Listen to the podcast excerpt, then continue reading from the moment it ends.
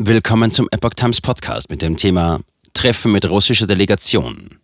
Xi Jinping, Russland und China sollten die Reform der Weltordnungspolitik anführen.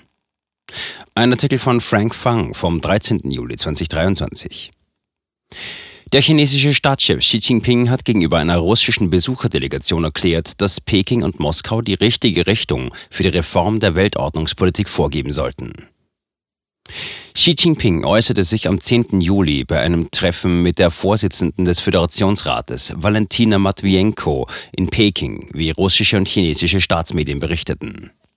Zitat Beide Seiten müssen die Kommunikation und Zusammenarbeit im Rahmen multilateraler Mechanismen wie der Shanghai Cooperation Organization und der BRICS-Staaten verstärken, die Reform der Global Governance in die richtige Richtung lenken und die gemeinsamen Interessen der Schwellen- und Entwicklungsländer wahren, sagte Xi. Die BRICS-Staaten sind ein Zusammenschluss aufstrebender Volkswirtschaften. Die Abkürzung BRICS steht für die Anfangsbuchstaben der fünf Mitgliedstaaten Brasilien, Russland, Indien, China und Südafrika. Xis jüngste Äußerungen dürften die zunehmenden Warnungen von Experten und Politikern nähren, das chinesische Regime strebe eine Umgestaltung der gegenwärtigen regelbasierten internationalen Ordnung an. Im März warnten geopolitische Analysten, dass Xi und der russische Präsident Wladimir Putin darauf drängten, eine neue von China geführte Weltordnung zu schaffen, nachdem der chinesische Staatschef seinem russischen Amtskollegen gesagt hatte, dass die beiden Nachbarländer Veränderungen vorantreiben, die es, Zitat, seit 100 Jahren nicht mehr gegeben hat. Zitat Ende. Der chinesische Staatschef versicherte Matvienko, dass Peking bereit sei, mit Russland zusammenzuarbeiten, um, Zitat, eine umfassende strategische Partnerschaft der gegenseitigen Unterstützung, der tiefen Integration, der Innovation und der umfassenden Zusammenarbeit in der neuen Ära zu entwickeln. Matvienko antwortete, dass die strategische Partnerschaft das höchste Niveau in der Geschichte erreicht habe und sich ständig weiterentwickle. Starke Beziehungen. Der Kreml und die Kommunistische Partei Chinas, KPC, haben ihre Beziehungen im Februar 2021, nur wenige Wochen vor dem Einmarsch Russlands in die Ukraine, zu einer uneingeschränkten Partnerschaft ausgeweitet. Seitdem hat das kommunistische Regime die russische Invasion nicht öffentlich verurteilt, während einige chinesische Institutionen von der US-Regierung wegen ihrer Beteiligung an der russischen Invasion mit Sanktionen belegt wurden. Nach ihrem Treffen mit Xi sagte Matvienko, Russland könne auch, Zitat, auf eine starke und zuverlässige freundliche Schulter in China zählen. Das Wichtigste, was ich aus all diesen Treffen und Gesprächen gelernt habe, ist, dass China die Zusammenarbeit mit Russland konsequent und beharrlich fortsetzen und die Freundschaft zwischen unseren Ländern und Völkern bewahren wird, fügte sie hinzu.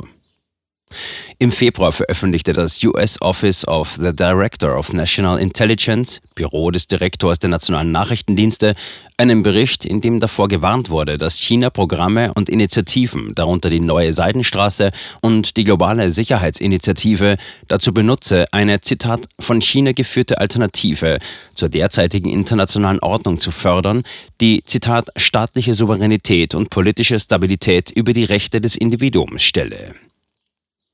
Schwäche in der Entschlossenheit der USA. Eine von China dominierte Weltordnung würde wahrscheinlich den Verlust der Souveränität Taiwans bedeuten, einer selbstverwalteten Insel mit eigenen demokratisch gewählten Beamten, eigenem Militär und eigener Währung. Viele betrachten Taiwan als de facto unabhängige Nation und lehnen das Ein-China-Prinzip des kommunistischen Regimes ab, das die Souveränität über die Insel beansprucht. Russlands Einmarsch in die Ukraine hat Spekulationen genährt, dass Xi Putins Beispiel folgen und in Taiwan einmarschieren könnte. Im Januar warnte Taiwans Außenminister Joseph Wu, dass China wahrscheinlich im Jahr 2027 militärisch gegen die Insel vorgehen werde. Einige Tage vor dem Treffen mit der russischen Delegation inspizierte Xi das Ostkommando der Volksbefreiungsarmee, das für Operationen in Gebieten einschließlich der Straße von Taiwan zuständig ist, und forderte es auf, Zitat, die Kriegs- und Kampfplanung zu intensivieren, um die Chancen auf einen Sieg im tatsächlichen Kampf zu erhöhen. Am 10. Juli reagierte der republikanische Abgeordnete Greg Murphy, Mitglied des House Ways and Means Committee, auf den militärischen Aufruf des chinesischen Führers mit der Warnung, dass, Zitat, China sich auf einen Krieg vorbereitet. Zitat Ende. Kein Papiertiger. Zitat, wir haben mit dem Krieg in der Ukraine gesehen, dass Russland ein Papiertiger ist.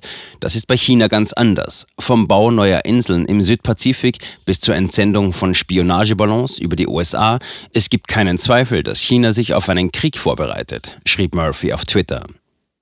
Der Kongressabgeordnete fügte hinzu, sie betrachten die unabhängige Nation Taiwan als ihre eigene und haben erklärt, dass sie bereit sind, sie notfalls mit Gewalt zu erobern. Einige haben sich naiverweise für einen Zuckerbrotansatz gegenüber China ausgesprochen. Sogar der Außenminister der beiden Administration Anthony Blinken hat kürzlich die Unabhängigkeit Taiwans abgelehnt. Zitat Ende. Zitat, man darf sich nicht täuschen. Die Chinesen spüren die Schwäche in der Entschlossenheit der USA und werden sie voll ausnutzen. Zitat Ende. Blinken besuchte China im vergangenen Monat und führte Gespräche mit hochrangigen Vertretern der KPC, darunter auch Xi. Vor seiner Abreise erklärte Blinken gegenüber Journalisten, dass, Zitat, wir die Unabhängigkeit Taiwans nicht unterstützen. Und weiter, es ist sehr wichtig, dass wir den Status quo aufrechterhalten, der jahrzehntelang dazu beigetragen hat, Frieden und Stabilität über die Meerenge hinweg zu erhalten, fügte Blinken hinzu. Der Gründer von Project Socrates, Michael Sikora, antwortete gegenüber NTD, dass die beiden Administration, Zitat, eine starke Position zur Verteidigung Taiwans aufgegeben hat. Zitat Ende. Project Socrates war ein geheimes Programm des US-Verteidigungsnachrichtendienstes, das 1983 unter der Reagan-Regierung ins Leben gerufen wurde. Während des jüngsten viertägigen Besuchs von US-Finanzministerin Janet Yellen in China setzte die KPC ihre Einschüchterungskampagne gegen Taiwan fort, indem sie vom 6. bis 9. Juli täglich Kampfflugzeuge und Kriegsschiffe in Gebiete nahe der Insel entsandte. Am 11. Juli gab das taiwanesische Verteidigungsministerium bekannt, dass 34 chinesische Militärflugzeuge entweder die Mittellinie der Straße von Taiwan oder die Luftverteidigungszone der Insel überflogen hätten.